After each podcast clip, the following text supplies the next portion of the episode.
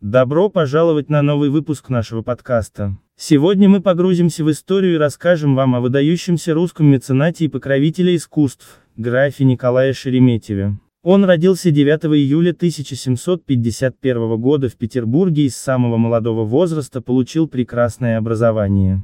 Воспитываясь рядом с будущим императором Павлом I, Шереметьев интересовался точными науками, но также питал большую любовь к искусству. Впоследствии он стал известным как один из великих покровителей искусства своего времени. В 1769 году граф совершил длительное путешествие по Европе, где он погрузился в мир искусства и культуры разных стран. Наследуя от отца, Шереметьев получил крепостной театр в Кусково. В его владении был великолепный оркестр, а спектакли, которые он устраивал в своем театре, всегда отличались богатыми декорациями и превосходными костюмами. На представлениях театра Шереметьево бывали высокопоставленные гости, такие как Екатерина Великая, Павел I, польский король Понятовский, московские и петербургские вельможи, дипломаты и высокопоставленные чиновники. Николай Петрович угощал своих зрителей потрясающими представлениями. Актрисы, которых он набирал из крепостных, получали образование и воспитание.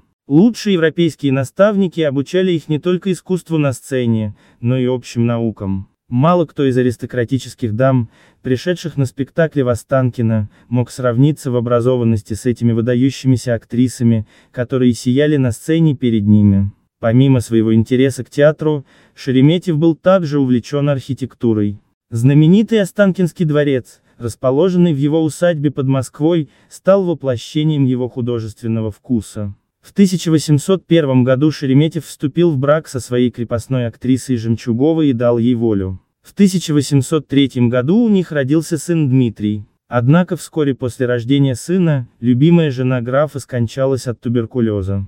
В память о своей жене граф основал странноприимный дом, известный как Богодыльня, в Москве, ныне это здание Московского института скорой помощи имени Склифосовского. Для работы над проектом граф пригласил талантливого скульптора Джакома Кваренги. Здание странноприимного дома считается шедевром русской зодчества и является прекрасным образцом русского классицизма конца XVIII-XIX веков. За свою многогранную деятельность граф Шереметьев неоднократно награждался русскими и иностранными орденами. Последние годы своей жизни он провел в Петербурге, в фонтанном доме. 14 января 1809 года Николай Петрович Шереметьев скончался в Москве, оставив свой неизгладимый след в истории русского искусства и культуры.